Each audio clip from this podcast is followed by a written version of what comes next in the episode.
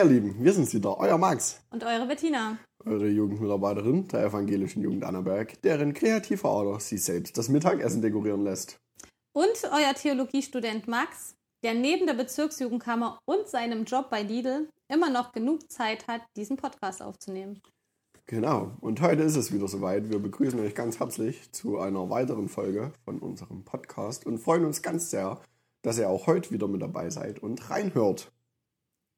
Heute haben wir auch nochmal einen Tee ausgesucht, weil wir befinden uns ja gerade noch gut im Winter. Und deswegen haben wir einen passenden Tee, der nämlich Winterfreude heißt. Tatsächlich, äh, man könnte den fast noch etwas zur Weihnachtszeit ordnen, wenn ich so lese, was drin ist. Kirsche, Marzipan und Zimt. Zimt verfolgt uns. Ja, Zimt verfolgt uns. Wir sind auf jeden Fall gespannt. Ich esse Marzipan sehr, sehr gern. Wie sieht es bei dir aus? Ich mag Pa- Marzipan auch sehr gern und ich kriege auch immer einen Marzipan zu Hause ab, weil mein Mann den gar nicht isst. Oh, hast du es gut. Nein, meine Freundin und ich, wir essen sehr gern Marzipan. Beide. Demzufolge. Ja, wie ist bei euch? Esst ihr gern Marzipan? Das ist ja immer so ein Streitthema, so ein bisschen wie mit Lakritz oder so. Gott, Lakritz esse ich gar nicht. Nee, ich auch nicht. Ja, siehst du, wir sind uns doch sehr ähnlich. Ja. Gruselig. Aber die viel wichtigere Frage jetzt am Anfang ist ja, was macht dir im Winter Freude? Also ich bin ja so jemand, ich kann jeder Jahreszeit einiges abgewinnen. So. Und deswegen geht es mir auch mit dem Winter so. Ich finde am Winter einiges sehr schön. Ich finde es am Winter schön, wenn man draußen einen schönen Winterspaziergang durch den Schnee macht. Wobei ich auch immer gerne habe, dass die Straßen frei sind im Winter. Also das ist so ein bisschen so ein, ich liebe es, wenn Schnee liegt. Aber die Straßen müssen frei sein, damit man mit dem Auto gut durchkommt. Wir wohnen sehr am Berg und da ist der Winter doch sehr gefährlich. Und das erste Mal, als wir hier Winter in Annaberg gewohnt haben, haben wir unser Auto eingebüßt, weil uns jemand ins parkende Auto gefahren ist. Demzufolge, es soll Schnee sein, aber die Straßen sollen frei sein. Und wenn man dann nach Hause kommt und ein gemütliches Kaffee trinken hat, man kommt ins schön warme rein, gibt vielleicht irgendwelche Kekse oder so, einen Kakao oder Punsch und dann abends vielleicht ganz gemütlich einmummeln in die Decke und was gucken oder so. Ich kann aber auch sehr viel Wintersport abgewinnen. Also Snowboard fahren oder so fetzt mir auch sehr. Oder Eislaufen. Eislaufen finde ich auch mega cool. Ja. Eislaufen ist wiederum gar nicht meins. Da habe ich das Gefühl, mein Körper bekommt das nicht koordiniert und ich glaube, ich liege und sitze da mehr, als ich auf den Kufen stehe. Was lustig für den Rest. Ja, das ist lustig für den Rest, ja, aber nicht für mich. Ähm, genau. Ähm, ansonsten bin ich, glaube ich, auch ein Mensch, der es sehr mag, wenn Schnee liegt. Ähnlich wie bei dir, überall. Bloß bitte nicht auf der Straße vorm Auto.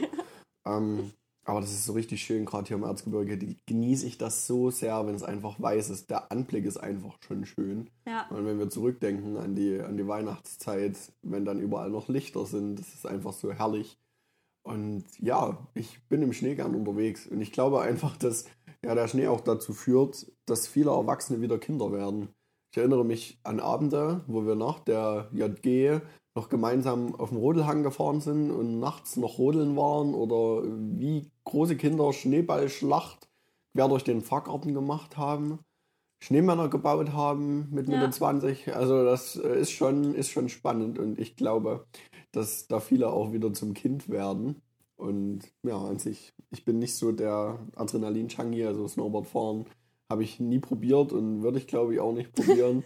ähm, mittlerweile bin ich äh, mit, mit Abfahrt ganz gut dran und komme damit auch zurecht. Das kann ich nicht. Aber ich glaube, ich bin ja doch eher der, der Langläufer und so ganz gemäßigt und vorsichtig und ja, Hauptsache entspannt. Nicht zu schnell und nicht gefährlich.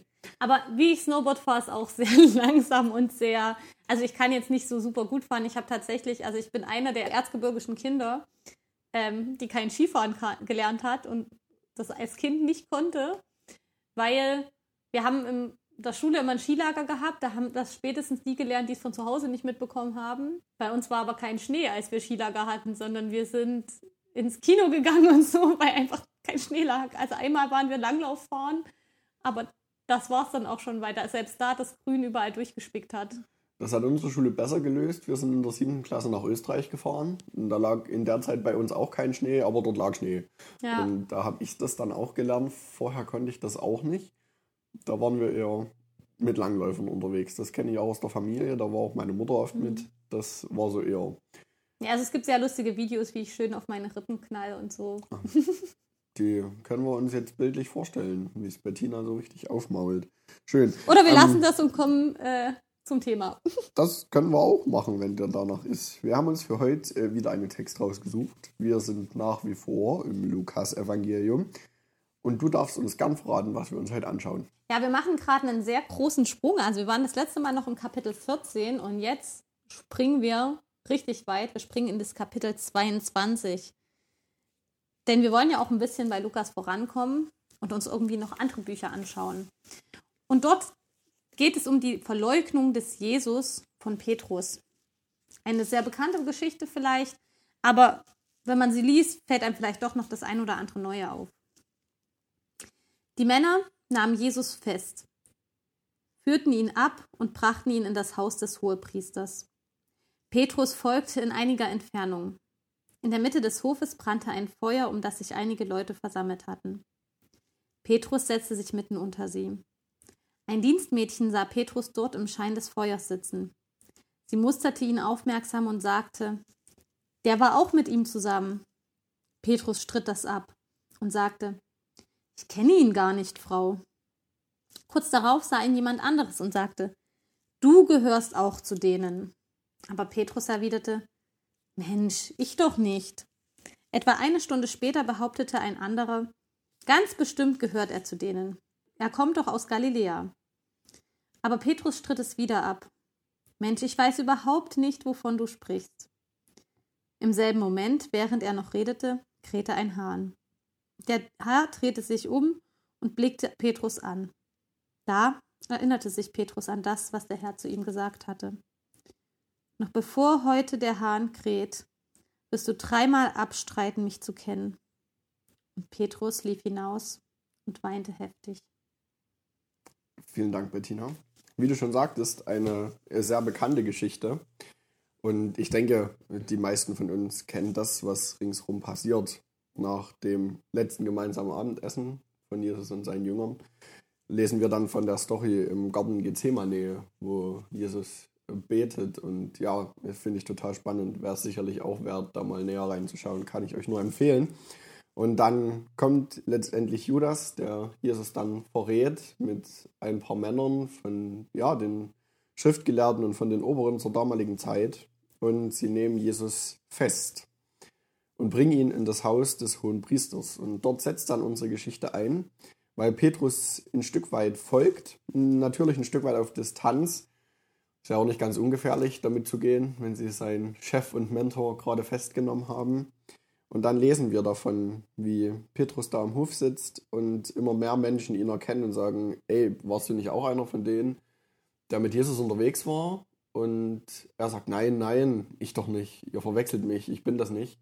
Und das passiert dreimal und dann kräht der Hahn. Und dann merkt Petrus auf einmal, dass genau das eingetreten ist, was Jesus ihm vorher ja, angedroht hatte, ihm prophezeit hatte und gesagt mhm. hatte, das wird noch passieren finde ich krass, dass sich das hier so erfüllt und zeigt auch, wie weit Jesus da ja auch eine prophetische Gabe hatte und wie weit Gott ihm da auch das eröffnet hat, was da alles passieren wird. Ich finde das so krass, weil Petrus ja sehr, sehr vehement bestritten hat, dass er ihm jemals irgendwie äh, ja, verleugnen würde oder dass er jemals nicht zu ihm stehen würde. Also Petrus hat ja vorher schon viel miterlebt. Mal davon abgesehen, was er für einen langen Weg mit Jesus gegangen ist, wo er die Lehren gehört hat, wo er viele, viele Wunder erlebt hat, die Jesus getan hat, um vieles wusste. Und er wusste auch, was unvermeidlich bei Jesus bevorsteht. Das hat auch Jesus ja schon seinen Jüngern gesagt. Und Petrus hat miterlebt, dass Judas ihn verraten hat, den Jesus. Er hat äh, Jesus hart verteidigt noch, sag ich mal. Und er hat miterlebt, dass er verhaftet wurde. Er ist ihm nachgegangen, hat vielleicht gehofft, ob er irgendwie noch was Gutes tun kann, ihn doch noch befreien kann oder was auch immer. Ich denke, er ist nicht ohne Grund dann mit Abstand hinterhergegangen oder wollte zumindest wissen, wie geht's weiter, geht's ihm gut. Hat sich vielleicht aufwärmen wollen an dem Feuer mal kurz. Und er hat zu Jesus gesagt, dass er ihm sogar an den Tod folgen würde. Also eigentlich das krasseste Bekenntnis so, ne? Er hat gesagt, das würde ihm niemals so gehen wie Judas. Er würde bis zum Tod zu Jesus halten. Ich glaube, da kommen wir später nochmal drauf zurück, weil das ein sehr, sehr spannender Punkt ist, der mhm. mir auch äh, sehr, sehr wichtig geworden ist. Ähm, das Erste, was ich mich so ein Stück weit gefragt habe, wo ich diesen Text gelesen habe, ist, wie muss ich mir das Setting vorstellen? Hm. Also ihr habt ja vielleicht schon mitbekommen, dass ich ein Mensch bin. Ich stelle mir die Bibeltexte immer ganz lebendig vor und denke mich da ein Stück weit auch rein, setze mich ein Stück weit auch selber mit in die Szene und möchte einfach gucken, ja, wie muss das ausgesehen haben, wie muss sich das angefühlt haben. Und da hat es mich natürlich interessiert, wie das denn genau aussieht. Also Jesus wird in das Haus des hohen Priesters gebracht und Petrus sitzt letztendlich im inneren Hof, so schreibt zumindest Luther, am Feuer. Und ich habe dann mal gegoogelt und mal geschaut, ob ich irgendwo einen Grundriss von so einem Haus des Hohen Priesters finde. Mhm.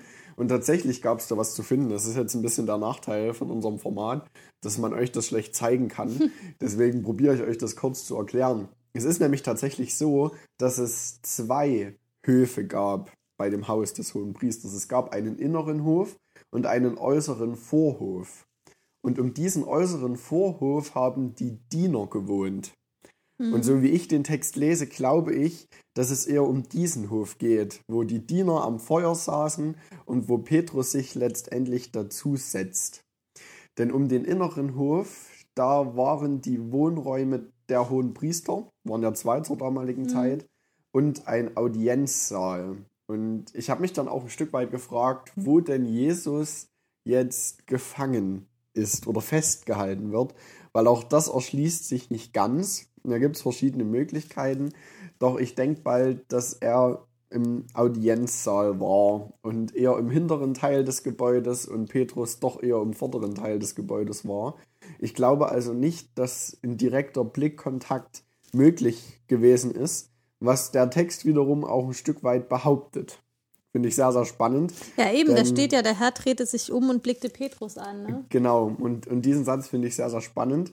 Ähm, dürfte Vers 61 sein. Und den finde ich allgemein sehr spannend, weil der zeigt uns ein Stück weit, dass die Evangelien als Literatur zu verstehen sind. Da spricht so ein bisschen der Theologiestudent aus mir, der da mit einem geschulten Auge drauf blickt und sieht, ah, okay, von der Erzählstruktur her passt dieser Vers nicht ganz ins Bild. Mhm. Da ergänzt der Autor schluss, schlussendlich ein Stück und ja, deutet da auch was. Und das hat mir ein Stück weit vor Augen geführt, dass ja, es Literatur ist, mit der wir es hier zu tun haben. Da wird ja viel drüber diskutiert und auch viel überlegt, wie sowas sein kann und wie sowas genau aussieht. Und um das zum Abschluss zu bringen, die Arbeitsmethode, um die es da geht, nennt sich Exegese. Das habt ihr vielleicht schon mal gehört. Und das ist ein Arbeitsschritt in der Theologie und die untersucht halt solche Phänomene. Ist letztendlich eine wissenschaftliche Betrachtung von den biblischen Texten. Und ja, dieser Text und Vers 61 insbesondere bringt da auf jeden Fall ein bisschen Material, wo man genauer hinschauen könnte und wenn man das wollte, genauer hinschauen müsste.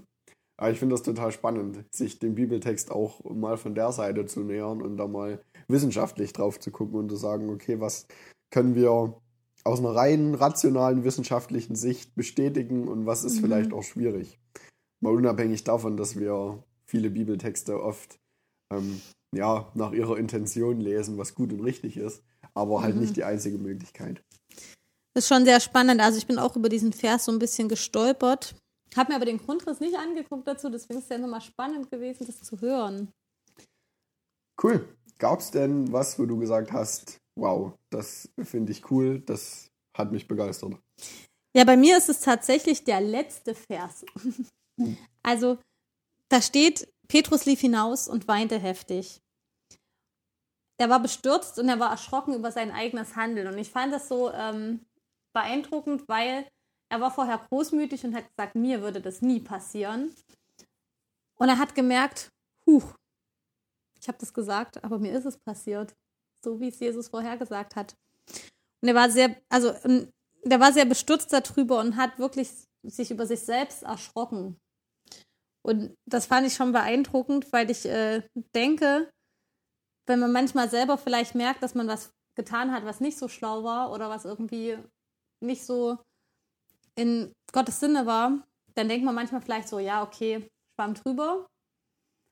Aber ich glaube, manchmal äh, ist es auch gut, darüber bestürzt zu sein und nicht so abzustumpfen und zu sagen, okay, Jesus vergibt mir, weiter geht's. Das ist schon so, Jesus vergibt uns. Aber ich glaube auch, diese Betroffenheit über das, was man selber vielleicht auch verbockt, ist gut, um zu wissen, nächstes Mal mache ich es vielleicht doch anders. Vielleicht geht es auch wieder schief, aber ich glaube, es ist gut, irgendwie das äh, auch emotional zu verarbeiten so. Und deswegen fand ich das echt krass, wie da stand, er weinte heftig. Tatsächlich auch einer meiner zwei Wow-Momente. Luther schreibt, er weinte bitterlich. Und ich finde, das trifft sogar noch ein Stück intensiver mhm. als das Wort heftig. Und ich habe mich dann ein Stück weit gefragt, ja, wann habe ich denn das letzte Mal bitterlich geweint? Mhm. Und ich konnte die Frage nicht so richtig beantworten, weil ich glaube, dass dieses bitterliche Weinen schon eine echt heftige Stufe von einer Betroffenheit, von einem Weinen, mhm. von einem Trauern ist, die man wirklich nur sehr, sehr selten erlebt und wo es einen wirklich auch sehr stark ergreift. Und das hat mich auch ein Stück weit schon begeistert, dass ja, er da so ergriffen ist und dass ihm das so nahe geht, was da eigentlich passiert ist und dass er, wie du schon sagtest, so große Versprechen gemacht hat und dann kläglich gescheitert ist. Ja, Wein auch als was zu sehen, was auch in Ordnung ist. Also ich finde, man liest Wein und denkt so, ach du Schande oder so. Oder Wein ist immer so, in unserer Gesellschaft, du darfst nicht öffentlich weinen oder so.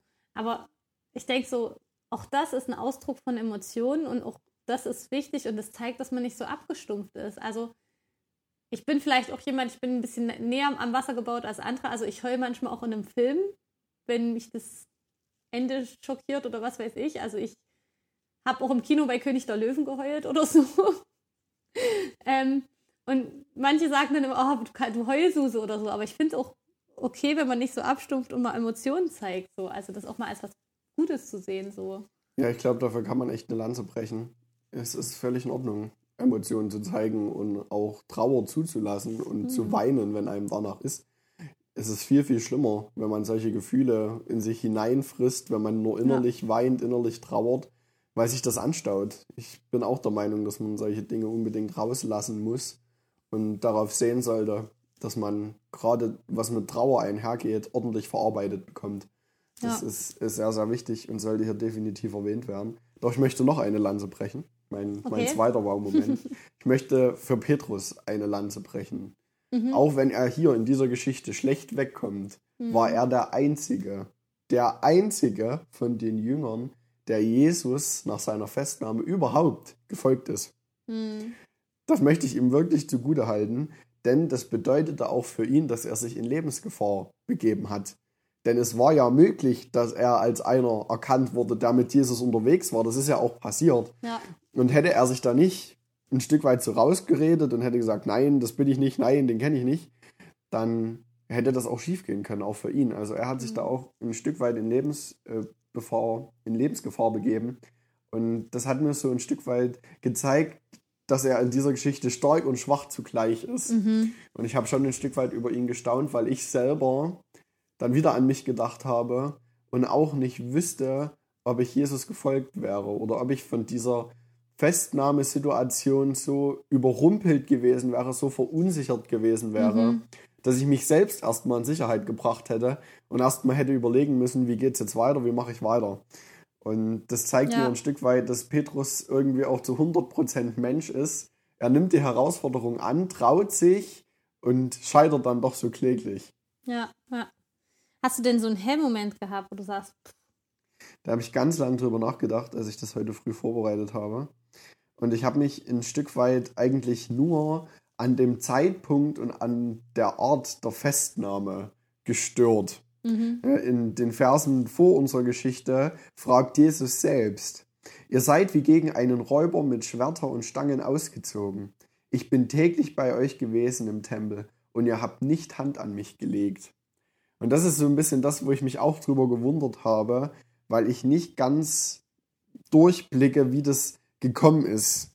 Gerade weil die hohen Priester und der Hohe Rat ja eher eine religiöse Instanz war, die ja keine direkte Richtergewalt hatten, mhm. dort aber trotzdem zuständig waren. Und dann wissen wir ja, dass das weitergeht. Dann kommt es vor Pilatus als Statthalter und dann vor König Herodes. Und wenn man die Geschichten zusammenhängend liest, merkt man ja richtig, wie Jesus von einem zum anderen geschoben wird und ein mhm. Stück weit auch der schwarze Peter von einem zum anderen geschoben wird. Und das finde ich schon auch ein Stück weit verwirrend, dass niemand so richtig wusste, okay, wer ist jetzt zuständig für diesen Menschen und wie gehen wir mit dem jetzt um? Woran mhm. hat er sich eigentlich schuldig gemacht und woran nicht? Und die ganze Verurteilung dann auch ist sehr, sehr spannend zu lesen. Und das gibt mir schon ein Stück weit auch zu denken. Und ich glaube gerade, wenn man da sich, wenn man da ziemlich pfiffig drüber nachdenkt, kann man doch viele Stellen finden, wo man sagt, das ergibt doch gar keinen Sinn. Ja, das ist wohl wahr. Meiner war ein bisschen banaler, sage ich mal, mein Hemmmoment. Der hing immer noch so ein bisschen mit dem Petrus zusammen, ähm, weil ich dachte, wie kommt er überhaupt drauf, Jesus zu verleugnen? Weil ihn haben ja jahrelang tausende Menschen an Jesus Seite gesehen. Also so einfach ist es ja nicht, dann zu sagen, oh, ich bin jemand anders. Also natürlich, früher gab es jetzt nicht unbedingt Fotos oder so, sondern Beschreibungen. Es war vielleicht nicht so einfach wie heute, wo man im Internet ein Foto googelt von so einer bekannten Person. Da wäre er im Internet gewesen und dann hätte man geguckt, ja, das ist der, fertig. Ähm, auf jeden Fall. Aber trotzdem spricht sich das ja auch rum und auch mit Namen und so. Also habe ich so gedacht, krass, wie kommt er drauf, dass es auch funktioniert, ihn da zu verleugnen? Aber ich glaube, soweit hat er wahrscheinlich gar nicht gedacht. Und auch einfach so viel mit ihm erlebt zu haben und trotzdem mehrfach zu sagen, ich kenne ihn nicht. Also er hätte ja auch sagen können, ich kenne ihn, aber ich habe mich abgewandt oder sowas oder keine Ahnung, ne? Aber ich kenne ihn nicht. Wo ich denke, krass, es war der nahestehendste für ihn, so, ne? Wenn ich überlege, die Menschen, die mir am nächsten stehen, mein Mann, Familie, weiß ich nicht, wann ich da mal dazu kommen würde zu sagen, ich kenne den nicht. Also würde mir nicht einfallen. Aber natürlich muss man auch sagen, er hat hier sein Leben auch so ein bisschen aufs Spiel gesetzt und man weiß nie, wie man in einer Reak Situation reagiert, wo einem quasi das Leben bedroht ist so. Aber ich habe dem trotzdem so ein bisschen nachgehangen, zu sagen, das war die wichtigste Person für ihn. Dafür hat er seine Familie verlassen, seine Frau, vielleicht Kinder, so seine Heimat. Das ist ja nicht irgendjemand gewesen, den man dann verleugnet, wo man sagt, ah, den habe ich zwar mal vor zehn Jahren gesehen, mit dem war ich in der Klasse, aber ich kenne den nicht oder so, weißt du? Mal auf heute übertragen. Ja, das ist schon spannend. Und äh, das bringt mich ein Stück weit äh, schon zu meinem Mi-Moment. Ich habe mir hier aufgeschrieben, dass Glauben und Nachfolge nicht immer leicht sind. Hm. Das ist so das, was mir dieser Text wieder ganz sehr bewusst macht. Man wird versucht, das ist ganz klar. Und man muss sich regelmäßig rechtfertigen für das, was man tut, für das, was man glaubt. Und ein Stück weit, ja, sich dafür auch erklären. Und ich habe wirklich gemerkt in meinem Leben, dass es für solche Momente Gemeinschaft braucht und dass es da Momente braucht, wo man sich gegenseitig ermuntert, wo man sich gegenseitig stärkt, denn sonst ist man für solche Situationen nicht gewappnet. Und ich glaube, die ganze Geschichte hätte anders ausgesehen, wenn da zwei, drei Leute mit ihm dort gewesen wären, mhm. gemeinsam an dem Feuer gesessen hätten. Vielleicht hätten sie gemeinsam den Mut gehabt zu sagen, ja, wir waren mit ihm unterwegs und wir wollen gern sehen, was mit mhm. ihm passiert. Und da vielleicht auch ein Stück weit ja, nicht so schnell aufgeben wie einer, der allein ist. Aber das zeigt mir immer wieder, dass es ja durchaus auch was kosten kann, an Jesus zu glauben und ihn zu bekennen. Und ja. dass das nicht immer ein Sonntagsspaziergang ist. Ja, ich habe mich auch gefragt, was ist mit mir? Wo würde ich standhaft bleiben und nicht so einknicken, wie Petrus eingeknickt ist?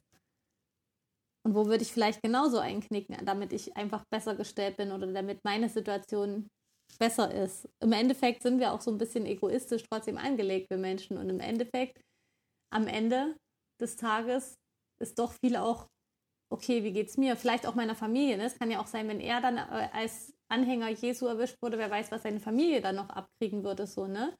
Also kann ja auch sein, dass es nicht nur ihn betrifft. Und dann wird er vielleicht noch äh, so lange ausgefragt oder gefreut bis er die anderen noch preisgibt von den Jüngern und wo die sich vielleicht rumtreiben könnten oder so.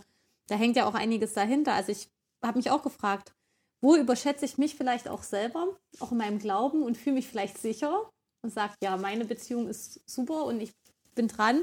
Und wo würde ich im Ernstfall dann aber einknicken und merken, oh, ich habe meinen Glauben vielleicht selber doch ein bisschen überschätzt.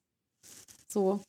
Also auch dieses, diese Selbsteinschätzung oder diese Demut zu sagen, ich weiß, dass ich auch nicht gefeit bin vor den Versuchungen so im Alltag, ne? Und dass ich auch dort Fehler mache und dass ich dort einknicken kann. Und Jesus hat ihm zugesagt, dass er einknicken wird Und seine Großmutter hat gesagt, nö, werde ich nicht. Und das, äh, ja, ich glaube, dass wir da manchmal so sind wie Petrus, wir Menschen, dass wir genau wissen, was wir tun sollten, dass wir es trotzdem nicht machen und äh, ja, vielleicht zu schwach sind, dem, was wir tun sollten, äh, nachzugehen. Und dass wir dann erkennen hinterher, dass wir Fehler gemacht haben, dass wir dann bestürzt erkennen, oh, da ist was schiefgelaufen. Und eigentlich habe ich es vorher genau gewusst, dass es so nicht sein sollte. Eigentlich hatte ich vorher schon eine Warnung. Und dann ist es manchmal zu spät, um Konsequenzen abzuwenden. Dann ist es einfach so. Ne? Dann habe ich das getan. Der Hahn hat gekräht und gut war. Dann konnte das nicht mehr rückgängig machen. Und das Schöne ist aber, dass wir ja trotzdem Jesus haben, der eine Brücke zu Gott schlägt, wo wir uns auch wieder, immer wieder hingehen können und umkehren können und sagen können, ja, ich weiß, es ist wieder schief gegangen. Aber wenn wir demütig hinkommen, dann können wir es auch abgeben, weil er schon sowieso um unsere Fehler weiß, bevor wir die machen. Und weiß, dass wir unperfekt sind und trotzdem liebt er uns und trotzdem gibt Gott seinen Sohn am Kreuz für uns, obwohl er weiß, okay, die machen eh ständig wieder einen neuen Fehler. Sehr schönes Schlussstatement. Das lassen wir so stehen. Man könnte sicherlich noch viel dazu erzählen. Ähm, es, es, gibt da auch einen Film, den wir mal zu dem Thema gesehen haben, der ist aber nichts für schwache Nerven. Der nennt sich Gottes unfassbare Wege, ist ein Open Doors Film. Mhm. Open Doors beschäftigt sich mit verfolgten Christen und wie wir ihnen als nicht verfolgte Christen helfen können. Und letztendlich war die Hauptfrage in dem Film, ähm, wann und wofür würde ich meinen Glauben leugnen? Und wann würde ich zu Petrus werden, der einknickt und sagt, nee, Jesus, an den glaube ich nicht, den kenne ich nicht. Und der Film liefert da echt äh, krasse Beispiele von verfolgten Christen. Und wir haben den mal auf Rüstzeit geschaut und wir waren sehr ergriffen an dem Abend. Und das ist uns wirklich sehr lang nachgegangen, weil mhm. das ein echtes Privileg ist, dass wir in unserem Land den Glauben so frei leben dürfen und für ein Bekenntnis nichts zu fürchten haben. Also es tut auch, glaube ich, weh, sich einzugestehen, dass man manches doch nicht so, ja, durchziehen könnte und sich bekennen könnte, wie man vielleicht wollte. Ne? Also da manche Situationen zu sehen und das einzugestehen, tut weh. Was hast du denn gezogen? Ich habe eine Karte gezogen. Was macht dich neugierig und warum? Ich glaube, das hat man am Anfang gemerkt. Äh, mich interessiert der ganz banale Umstand, um den es da geht. Mhm. Mich hat ein Stück weit neugierig gemacht, ähm, wie das Setting aussieht und wie das alles genau zusammenhängt. Das hat mit der eigentlichen Geschichte und mit dem, was ja, Jesus uns da sagen möchte oder was für unseren Glauben eine große Relevanz hat, nicht zusammen. Aber es interessiert mich einfach, wie auch das Setting aussah und mhm. wie der mhm. Hintergrund von der Geschichte ist. Das macht mich ein Stück weit neugierig. Und ich hätte schon Lust, mir da irgendwie mal eine Nachbildung anzuschauen oder mal zu gucken, wie das ausgesehen hat oder vielleicht ausgesehen hat. Ja, deswegen gucke ich auch gerne mal biblische Verfilmungen an, auch wenn ich weiß oder wenn ich oft merke und mich das auch ärgert, dass da echt auch viele fachliche Fehler drin sind, damit es halt ein schöner Spielfilm wird so. Aber irgendwie ist es trotzdem schön, dadurch mal ein bisschen Bild, Bilder vor Augen zu haben und es vielleicht auch noch emotionaler zu sehen, weil man mitfühlt mit Charakteren so. Ich habe die Frage, was fordert dich heraus? Ich glaube, darüber haben wir gerade auch viel schon gesprochen. Mich fordert es heraus, ähm, selber auch so ein Mensch zu sein wie Petrus, der sich vielleicht manchmal überschätzt und der vielleicht das nicht immer richtig einschätzt und dann doch wieder einen Fehler macht. Und mich fordert das heraus, äh, ja, einfach zu gucken, wo bin ich eigentlich in Situationen, wo ich eigentlich mehr dazu stehen müsste, was ich glaube und wo ich mich mehr zu Jesus bekennen würde. Gerade vielleicht im Kontext, ich meine, im, in, im Kontext Kirche ist es einfach bei Kollegen oder so, wenn ich jetzt auf Arbeit bin, weil da glauben das andere auch. Aber in einem Kontext, wo Menschen nicht glauben, trotzdem noch dazu zu stehen, fordert mich sicher auch manchmal heraus. Und ich glaube, da bist du nicht allein. Ich glaube, das geht uns allen und das geht jedem Christen doch immer wieder so, dass wir zu unserem Bekenntnis wirklich stehen müssen und dass das herausfordernd ist. Was jetzt nicht herausfordernd ist, ist den Tee noch zu kosten. Was für eine Überleitung. Oh ja, der schmeckt mir wieder besser. Mm. Kirsche und Marzipan allgemein zwei Aromen, die ich sehr mag. Oh, der, ja. der Zimt geht diesmal etwas unter. Ja, das finde ich auch. Das wundert mich, weil Zimt ja sonst sehr hm. stark ist. Doch, der schmeckt sehr gut. Können wir empfehlen. Kauft euch gerne einen Winterfreude-Tee. Vielleicht habt ihr dann auch im Winter noch etwas Freude. Das ist keine Werbepartnerschaft. Ja, auf keinen Fall. Ansonsten wünschen wir euch alles Gute und wir hören uns dann beim nächsten Mal wieder. Bis dahin, macht's gut. Ciao.